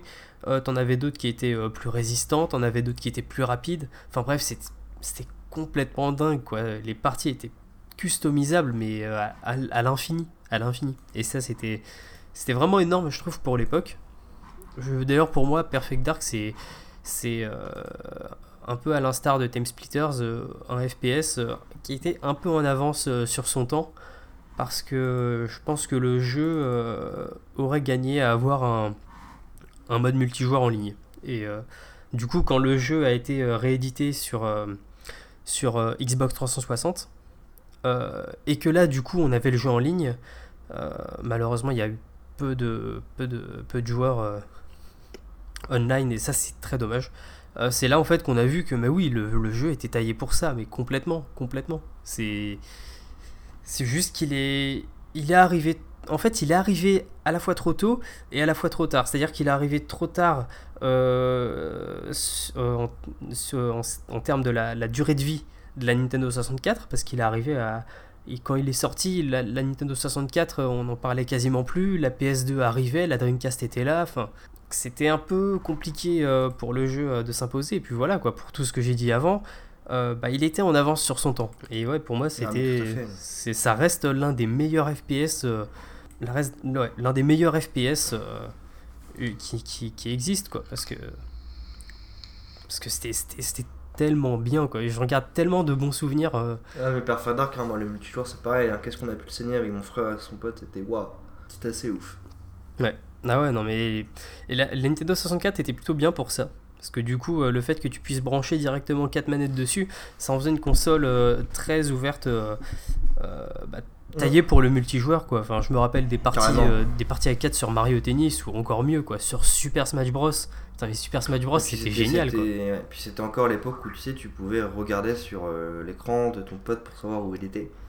Et oui, ah oui. Et t'avais toujours cette excuse de quand il te butait, tu pouvais toujours lui dire mec, t'as regardé dans mon écran. ah ouais, ça c'était la bonne époque. Pour ça, c'était tellement bien. Question as-tu fait le Superman sur M64? Ah non, non, mais à ce qui paraît, c'est une purge infâme. c'est une purge, mais, mais horrible. À ce qui paraît, c'est l'un des, pires jeux auxquels on puisse jouer. Ah, mais oui, mais ouais. Écoute, puisqu'on est toujours dans l'ère euh, dans l'ère Nintendo, euh, je voulais pousser jusqu'à la GameCube, mais je pense pas qu'on va pousser jusqu'à la GameCube parce que bah, ça fait déjà quand même pas mal de temps qu'on parle. Euh, ouais, ouais, on va se garder les, les consoles on va se garder les autres pour, plus tard. Ouais, pour un prochain podcast. J'ai juste, juste, terminé sur GBA parce que ah, j'en parle. La GBA, il y a eu des putains de jeux. Il y a eu des putains de jeux, moi je vais juste en prendre un. Après voilà, pour finir sur PS1, il y a eu d'autres jeux, hein, évidemment les Resident Evil, etc. Ça c'est pareil, on, en a déjà parlé dans notre podcast, donc on va pas forcément revenir dessus. Là, c'était aussi du coup bah, l'occasion de revenir sur des licences qui sont un peu mortes et qui pourtant nous ont marqué. Et euh, moi sur GBA, euh, bah, Golden Sun, je sais pas si t'as pu faire Golden Sun, mais j'ai deux volets les deux volets qui étaient sur GBA, mais qu'est-ce que c'était bien. Déjà, c'était composé par Motoi Sakuraba. Si vous voulez savoir qui est Motoi Sakuraba, je parle au moins d'un de ses jeux à chaque épisode de podcast. On vous laisse deviner lequel. Euh, on vous laisse deviner lequel. Euh, voilà, c'est un grand compositeur japonais qui a, bossé, qui a beaucoup bossé avec Bandai Namco, etc. Mais avec d'autres studios. Et là, il a notamment bossé donc, pour Golden Sun. L'OST est ouf. Comme quasiment tout son taf à ce mec-là, de toute façon. Et euh, enfin, c'est le, RPG est génial quoi. Le système de jeans qui était super cool parce que ça avait une influence sur les combats. Tu pouvais euh, mélanger plusieurs jeans du même, du même élément pour balancer des grosses invocations. Ça avait aussi un but euh, dans, dans, les donjons, etc. Parce que d'ailleurs, tu pouvais utiliser des synergies pour avoir des pouvoirs, déplacer des trucs et tout. Enfin, oui, c'est vrai. Ah, j'avais zappé tout ça, mec. Ça fait super ah non, mais moi, moi, Golden Sun, il m'a marqué. Hein. Je me rappelle quand j'avais revendu ma GBA, genre j'avais chopé un émulateur euh, et je les ai refaits. Enfin, c'était. Les GBA, les, les Golden Sun, ils sont ouf. Les deux sont ouf. Bah, moi, sur Game Boy Advance, c'est vraiment pas ce qui m'a marqué le plus. Tu vois, à la limite, euh, si je devais sortir euh, un RPG qui m'a marqué, vraiment, bah, je dirais. J'en citerai deux, et en plus, c'est des tactical RPG. C'est euh, ah. Final Fantasy Tactics Advance. Euh, qui était cool aussi, que j'ai adoré. Et euh, désolé, pas désolé les mecs, mais mon Final Fantasy préféré ever. Hein. Mais, y a... mais, mais de loin, de loin, de très très loin, de tous ceux auxquels j'ai pu jouer, il y a... parce que l'histoire était hyper émouvante, hyper touchante, hyper belle. Euh, les graphismes pour les était costaud. Hein. Ouais, le système de combat était génial et puis le fait de pouvoir composer ton équipe comme ça, enfin moi j'étais passionné par cet univers, par le monde d'Ivalis et tout, enfin j'ai adoré. C'était c'était vraiment mm. génial. Et euh, et puis t'avais des personnages vraiment très attachants. Euh, Mont Blanc mon gars. Ouais. Ah putain, ce, le le le, le Mog. Ouais, ouais, ouais. non, c'était, c'était vraiment quelque chose ce jeu. J'ai, j'ai, j'ai pris beaucoup de plaisir. Euh, je me rappelle que bah, on me l'a offert euh, à Noël et je crois que, bah, que le lendemain, enfin, j'avais passé toute ma journée dessus, mais vraiment quoi, vraiment. Et il m'a captivé. Il m'a vraiment captivé. C'était un super jeu.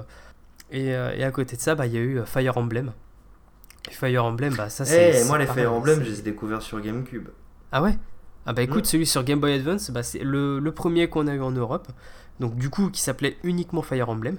Et, euh, et bah pareil, enfin gros gros coup de cœur quoi. C'est pareil, ce jeu, je suis rentré dedans, je, je l'ai plus lâché euh, jusqu'à le finir. Et il était vraiment balèze. Euh, j'avais adoré justement parce que mon frère l'avait aussi et de voir avec lui comment euh, chacun, tu vois, euh, composait son équipe, qui arrivait parfois à récupérer tel ou tel héros, parce que bah, il y a des missions, euh, bah, tu peux pas les, il y a certaines missions, enfin, dans lesquelles tu pouvais récupérer certaines unités, mais fallait, fallait faire justement, bah, enfin voilà quoi, fallait se manier. C'est-à-dire que moi, par exemple, j'étais dur à jouer hyper prudemment à aller un peu lentement. Lui, mon frère, c'était du genre à aller, euh, à pas hésiter à aller vite. Et du coup, il arrivait à choper des personnages que moi j'avais pas. À contrario, j'arrivais aussi à en choper. C'est comme ça que tu récupères. Euh, c'est comme ça que tu récupères des personnages costauds. Hein. Je sais que genre dans les, en général, ils ont tendance à te mettre un paysan qui au début est mauvais. Et en fait, quand tu le fais pexer et tout, il devient absolument pété à la fin. Ouais, mais c'est ça, c'est ça. Mm. Et euh, et ouais, j'avais adoré jusqu'à la fin quoi. Enfin, j'étais, j'ai vraiment été passionné par ce jeu. Les personnages étaient charismatiques en plus. Enfin bref, c'était c'était ouais, c'est deux euh, bah voilà quoi, mais on va dire que c'est principalement les deux RPG qui m'ont qui m'ont marqué sur euh, sur Game Boy Advance. Parce qu'après tout le reste, c'était euh, il y a eu il y a eu un jeu Dragon Ball Super Sonic Warriors qui pour le coup était très bon et que sur lequel j'ai passé beaucoup de bon temps. Moi j'ai fait kiffer l'héritage de Goku le premier. Mais oui, il était vraiment sympa. et, pourtant, c'était euh, c'était un peu spécial hein, le, système de combat, euh, un peu bizarre, mais il était cool, court mm. aussi, très court. Et il y avait un Jurassic Park Opération Genesis que j'avais adoré sur GBA. Tu devais créer ton Jurassic Park. Un peu comme une sorte de euh, theme park world en gros. Ouais, alors attends, non, Opération Genesis c'était celui qui était sur celui qui était sur PS2. T'en avais un aussi sur PS2 où tu devais créer ton parc. Et les Jurassic Park sur GBA, je trie, je vais voir sur Google. Jurassic Park Park Builder. Ah bah jamais entendu parler. Et tu créais ton parc et tout, et, et c'était vachement bien. Pour un jeu GBA et tout, euh, c'était dur, c'était pas vraiment pas facile, mais qu'est-ce que j'ai passé des bons moments là-dessus. Après, sur Game Boy Advance, on a eu la chance d'avoir vraiment beaucoup de, beaucoup de bons jeux quoi. Enfin, il y, a eu, y a eu, il, y a eu, un lot de purge évidemment hein, comme, euh, comme sur toutes les consoles, mais le catalogue était, euh, était vraiment vaste, hyper large et puis euh, mm. il y en avait pour tous les goûts. Il y en avait pour tous les goûts quoi. C'était dingue. Moi j'avais adoré ah, aussi les, les, jeux Yu-Gi-Oh. oui, les jeux Yu-Gi-Oh. Si je dis pas de conneries, c'est le Worldwide. Worldwide, je sais plus quoi, Worldwide Championship peut-être, ou Worldwide Tournament le tout premier qu'ils ont, enfin le premier World Wide Tournament du coup qui est sorti sur euh, GBA et qui était euh, génial, qui reprenait euh, plus ou moins bien la trame de l'animé de l'époque. et c'était ouais, c'était vraiment génial parce qu'en plus j'étais passionné de cartes Yu-Gi-Oh à l'époque, mais c'était pas forcément évident de trouver des gens avec qui jouer. Donc du coup bah j'avais à côté de ça j'avais l'alternative, j'avais le jeu. et le jeu qui reprenait vraiment les règles officielles mais à la lettre. Euh, contrairement au jeu sur Game Boy Color qui lui euh, faisait un peu n'importe quoi, qui te permettait de fusionner tes cartes n'importe comment, euh, c'était qui était un peu pété quoi pour le coup et qui en plus était un peu un peu dur. Sur Game Boy Color, ouais, il était costaud. Ouais, ouais, il était chaud. Au début, tu roulais un peu sur tout le monde, mais puis il y avait trop de phases de pex en fait, c'était un peu chiant sur sur sur Game Boy Color. Par contre, sur Game Boy Color, je sais pas si tu savais, si tu achetais des, des, packs, quand tu sais, tu pouvais acheter des packs de cartes IRL, IRL et sur les cartes, en fait, tu avais des numéros. Ouais, et si tu les rentrais sur le jeu. Si tu, rentrais les numéros, tu ouais. Ouais, tu pouvais utiliser la carte dans le jeu. Et c'est comme ça que j'avais trouvé, c'est comme ça que j'ai chopé mon dragon noir aux yeux rouges dans le jeu. Ah ouais, pas mal. Pas mal. ouais, ça, il, bah, il l'avait mis aussi, je crois, sur, euh, sur, le, bah, sur le fameux jeu dont je parlais, sur Game Boy Advance aussi. Et du coup, bah, c'était plutôt pas mal parce que perso, j'avais pas mal de cartes à l'époque, donc euh, je m'étais amusé à rentrer toutes les cartes un peu intéressantes que j'avais pour me refaire mon deck. Euh, le deck que j'avais en vrai, mais on va dire de façon un peu pimpée, quoi, parce qu'au final, euh, j'avais quand même pas mal de bonnes cartes aussi dans le jeu. Et ouais, c'était cool, c'était cool. Sur Game Boy Advance, il y a vraiment eu de, très très bons jeux en plus. Ah, il, y a eu des, tueries. Hein. Ah ouais, les, bah, bon, moi j'ai continué à jouer au Pokémon, avec Pokémon Ruby et Saphir, qui était pour le coup moins, moins prenant vraiment mais, euh, mais tout, ça restait toujours sympathique. On va dire que pour ma part, ça commençait un peu à s'essouffler la Pokémania. J'étais toujours, j'étais toujours dedans, mais, mais beaucoup moins quoi. Donc ouais, non, le Game Boy Advance c'était vraiment une, une, console, une console que j'ai adorée. Console, je regardais, moi je regardais Bon Souvenir, c'était une de mes premières consoles en plus, donc j'avais dû faire un choix entre ça ou la Dreamcast. J'ai pris la GBA, je crois que j'ai eu raison. Bah, C'est-à-dire que la Dreamcast, elle a, elle a un peu cette euh, aura de console culte, mais je pense que pour l'âge qu'on avait, c'était peut-être euh, la Game Boy Advance, c'était peut-être un choix plus pertinent, je dirais. Parce que sur Dreamcast, euh, voilà quoi, fallait directement partir sur du Shenmue. T'avais les Sonic Adventure. Crazy Taxi, Virtua Tennis, enfin oui, y il y avait quand même de, de, gros jeux sur Dreamcast, mais c'est peut-être c'était peut-être pas le plus adapté, on va dire, vu l'âge qu'on avait à ce moment-là. Mm. La Game Boy Advance, c'était quand même une console plus peut-être plus sympa. Et puis bon, bah évidemment, il y avait tous les Mario, quoi, hein, les Mario Kart, Super Mario Advance 2, qui était super cool, que sur lequel j'ai passé beaucoup de temps aussi. C'était vachement bien. C'était ouais. Ouais, non, c'était c'était vraiment une bonne époque. Et, et du mm. coup, bah, je pense qu'avant avant qu'on aille plus loin, on va s'arrêter là. On va se réserver, du coup, comme on avait dit, on va se garder les consoles 128 bits. On va se les garder pour plus tard. Parce qu'il y a encore beaucoup, beaucoup de choses à dire. Et, mm. euh, mais c'est cool de pouvoir revenir un peu sur, euh, sur euh, bah, tous ces jeux qui nous ont. Qui nous ont qui définissent un peu le gamer qu'on est aujourd'hui, quoi. Au final. C'est clair.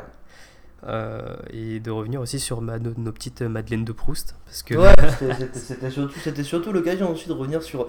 Bah, je pense que voilà, on, a, on est quand même revenu sur pas mal de licences qui nous ont parlé quand on était plus jeunes, mais c'était parce qu'il y avait voilà, il y avait des raisons pour. Et du coup, bah, il y a malheureusement quelques licences euh, comme pour moi les Legacy of Kane ou les Golden Sun, etc. C'est plus compliqué de pouvoir en parler maintenant en voulant coller à l'actualité. Et du coup, on s'est dit allez, on va revenir sur quelques licences un peu disparues ou des jeux qui nous ont marqué et tout, sans avoir forcément besoin de passer partir d'un plus gros sujet. Euh, et du coup, voilà. C'était ouais, l'occasion de discuter un peu tranquillement de tout ça. Tout à fait. Puis ben voilà, comme ça, c'est l'occasion pour vous de savoir, euh, de savoir un peu mieux euh, à quoi on a joué, comment on en est arrivé là. Comment on en est arrivé à passer des heures sur Persona 5 et n'avoir qu'une seule envie, c'est c'est d'y retourner. et du coup, on va pouvoir enchaîner avec les coups de cœur et les coups de gueule.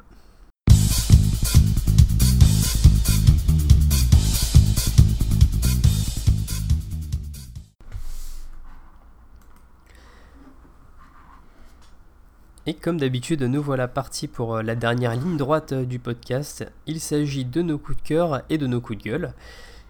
Et euh, comme vous le savez, bah, je suis quelqu'un de très gentil, donc je vais laisser mon ami Tsu prendre la parole et nous dire s'il a des coups de cœur ou bien éventuellement s'il a des coups de gueule. Non, je vais avoir, j'ai juste un coup de cœur cette fois-ci. ah, du love. Parce que je, ouais, j'ai envoyé trop de hate il y a deux semaines, donc faire un peu d'amour. Après, c'est un, un, petit coup de cœur. Euh, c'est un petit coup de cœur de la honte en fait, apparemment. Ah. Euh, ouais, parce que en fait, c'est une série qui est sur Netflix. J'ai découvert euh, un lendemain de soirée difficile. où voilà, concrètement, hein, je, bah, j'ai maté. et je me suis. Bah, je me suis mis à regarder Van Helsing un peu au pif. Et étonnamment, j'ai bien aimé. Alors, il y a plein de trucs qui vont pas. Euh, genre les vampires ils sont un peu ridicules, on dirait à moitié des zombies et tout, c'est un peu bizarre. Mais étonnamment j'ai trouvé le scénario plutôt bien écrit. Euh, c'est pas tendre, euh, c'est pas du tout tendre avec les personnages, les personnages prennent assez cher. Et, et du coup bah, c'est plutôt sympa en fait, on se retrouve dans un monde où après un espèce d'apocalypse les vampires ont pris le pouvoir. Ils peuvent se trimballer en plein jour parce qu'en fait les nuages sont cachés, enfin le, les, le, soleil est caché par des espèces de nuages de cendres. Et du coup, euh, en fait, euh, l'histoire va suivre euh, Vanessa, qui est la descendante de Van Helsing. Hein, c'est... Le problème, c'est on le découvre qu'elle. bref, ce qui est la descendante de Van Helsing, et qui, après trois ans de coma, décide de partir à la recherche de sa fille. Et du coup, on va découvrir un petit peu ce monde-là, comment est-ce que les vampires ont pris le pouvoir, la résistance qui s'est mise en place par les hommes pour justement pouvoir reprendre le pouvoir, les différentes familles de vampires et tout. Et je trouve, moi je sais pas, j'ai trouvé ça plutôt cool, ça, ça se regarde bien, étonnamment. Et euh, en petite série popcorn sans prise de tête, euh, bah, ça fait le taf. C'est pas la meilleure série du monde, c'est pas un truc qu'il faut absolument regarder, mais à un moment, si vous savez pas quoi faire, jetez- jetez-y au moins un coup d'œil si vous avez Netflix. C'est plutôt sympa à regarder sans être ouf. Juste, ça fait le taf. Ouais, je l'avais croisé sur Netflix euh, en, en me baladant, parce que j'aime bien me balader sur Netflix et voir un peu euh, ce qu'il y a de nouveau. Et je m'étais dit, un de ces quatre, voir peut-être que je regarde ce que ça vaut. Bon, écoute. Oh, euh, ça vaut pas grand ça, ça vaut pas grand chose mais c'est sympa à regarder tu vois c'est c'est euh, voilà c'est cool c'est gentil euh, c'est voilà et du coup toi qu'est-ce que t'as as-tu de l'amour ou de la haine? Moi, j'ai surtout de l'amour en fait ce mois-ci. ouais bien, je bah, comme d'hab Oui, bah oui. Bah voilà, pour pas changer. Et, euh, et euh, bah, mon, premier coup de cœur, c'est. euh, J'avais dit que je reparlerais à demi-mot. Et, et ça y est, je, l'ai- enfin reçu, donc je peux enfin en parler. C'est l'OST de Nier Automata. Je pouvais définitivement pas passer à côté. Il fallait que je me la commande. Du coup, dès que, dès que, dès que j'ai vu qu'elle était disponible sur CD Japan, qui est un site de vente en ligne d'import euh, de goodies, CD, DVD, enfin tout ce que vous voulez. euh, Il y a vraiment plein de choses euh, euh, du Japon. Euh, bah, j'ai sauté dessus. Et euh, je l'ai reçu assez, assez rapidement. je l'ai reçu bah, il y a un peu moins de deux semaines du coup. Et je, me, la, je me la passe en boucle depuis. J'ai j'ai Mhm. adoré. Bah, J'avais adoré déjà l'OST hein, dans, dans le jeu. Mais, mais voilà, quoi. Enfin, l'OST, je peux me la passer n'importe quand. Ça passe toujours super bien. Quoi. Tout le temps, tout le temps. c'est de- c'est dommage que tu te jettes pas sur la trame C Je vais le faire. Je vais le faire. J'ai j'ai beaucoup de. tous les jours tu vas y avoir Tous les- droit tous, les, les jours, le ah mais oui mais tant que tu l'as pas fait mec je vais te faire chier avec ça hein. Ah, Je sais. Si vous saviez le nombre de fois en off où je lui dis fais la trame C, fais la trame C. Et sur Facebook, on peut changer le nom des gens. Et euh, en off, il s'appelle quand est-ce que tu fais la trame C. Voilà, c'est ça. Donc vous voyez un peu ce que j'endure euh, euh, bah oui, émotionnellement. bah oui, enfin voilà, c'est- j'ai une Oh. sacrée pression là. Mais en même temps, quand tu vas faire la trame C, tu vas tu vas t'en vouloir de pas l'avoir fait plus tôt. Ah, je me doute, je me doute, je me doute, je me doute. Il faut que je trouve le temps. euh, Je vais, je vais essayer pendant. Là, j'ai des vacances, donc euh, je vais essayer de, je de faire ça vite. Mais du coup, oui, bah, l'OST euh, de Nier Automata, bah, c'est- toujours aussi agréable à écouter. En plus, du coup, pour la, là, pour la version CD, ils ont fait des, des mix, c'est-à-dire que dans le jeu, tu as les versions instrumentales, tu as les versions avec, avec les voix par-dessus. Et euh, là, du coup, en fait, ce qu'ils ont fait pour l'OST, c'est qu'ils ont euh, ont mixé en fait, en gros, voilà les, différentes versions euh, de chaque piste pour en faire une seule piste. Et C'est-à-dire que bon, bah, sur les 5 minutes, bah, tu vas avoir 2 minutes avec de la voix, et puis après, les 3 minutes restantes, ça va être de l'instrumental seulement. C'est vraiment, c'est ils, l'ont ils ont bien foutu, ils ont bien foutu le truc. J'avais un peu peur au début de me retrouver avec des morceaux un peu courts. Et euh, dans l'ensemble, euh, non, non, ça tient la route. euh, je suis, je suis vraiment pas déçu de mon achat. Je crois que l'OST coûte un peu plus de 20 euros. Elle doit être à 25 euros à peu près pour 3 CD, donc ce qui est plutôt relativement, relativement raisonnable. D'autant qu'il y en a en tout pour, on va dire, bien 2h30 d'écoute. Donc ça, vaut vraiment le, ça vaut vraiment le coup. Et ce qui est cool, c'est que les, les first press, donc en gros les, les premières éditions de l'OST, étaient accompagnées du- d'un CD bonus. Euh, et ce CD bonus, bah, c'est le CD des Hacking Tracks. Donc en fait, c'est tout simplement les, les versions euh, 8 bits euh, de, des différents titres qu'on peut entendre dans le jeu. Alors ces, ces versions, on les entend bah, justement quand on essaye de hacker un ennemi. euh, et c'est plutôt sympathique. Euh, J'avoue que j'aime bien me les passer de temps en temps. Euh, Bref, l'OST de Nier Automata, elle passait bien euh, dans le jeu. Elle passe encore mieux sur CD. Euh, je vous la recommande vivement. Si vous, si, euh, si vous aussi elle vous a fait rêver, euh, n'hésitez pas à la commander. euh, ça, ça en vaut la peine. Et, et mon deuxième coup de cœur, là ça va être rapide. On va retourner un peu sur Persona 5 parce que bah, mon coup de cœur, mon deuxième coup de cœur, c'est quand même l'édition collector de Persona 5 qui a de la gueule. Je pense qu'il faut le dire quand une édition collector tient la route. Et celle-ci, pour le coup, bah, tu l'as, toi aussi. Euh, Ouais, le petit sac, le petit sac est un, un peu cheap, mais moi il fait le café. Je vais, Bah, je vais au boulot avec. Bah donc, ouais, euh, écoute, il est plutôt sympa. Alors l'édition collector coûte, euh, euh, environ 90 euros. On peut la trouver parfois à Ouais, 80 même- euros. Même pas. ouais. Et Si ouais, même pas. Je pense que même si vous êtes doué, vous devriez, vous devriez réussir à la trouver à 70 euros. alors 70 euros, moi je sais que j'avais réussi à l'avoir à ce prix-là parce qu'à un moment Amazon, je sais pas si c'était une erreur de prix, si c'était une offre promo vraiment genre offre flash. J'ai réussi à l'avoir à ce prix-là et franchement, bah alors là, aucun regret quoi.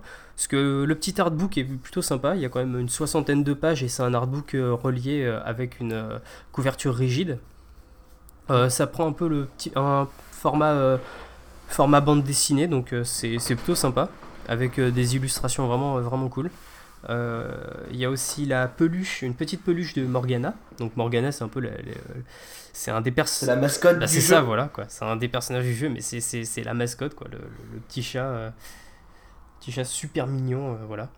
Et euh, on a aussi un sac euh, qui reprend du coup bah, euh, le modèle Le du sac sac de, de- de des lycéens du lycée Shujin, donc du lycée du jeu.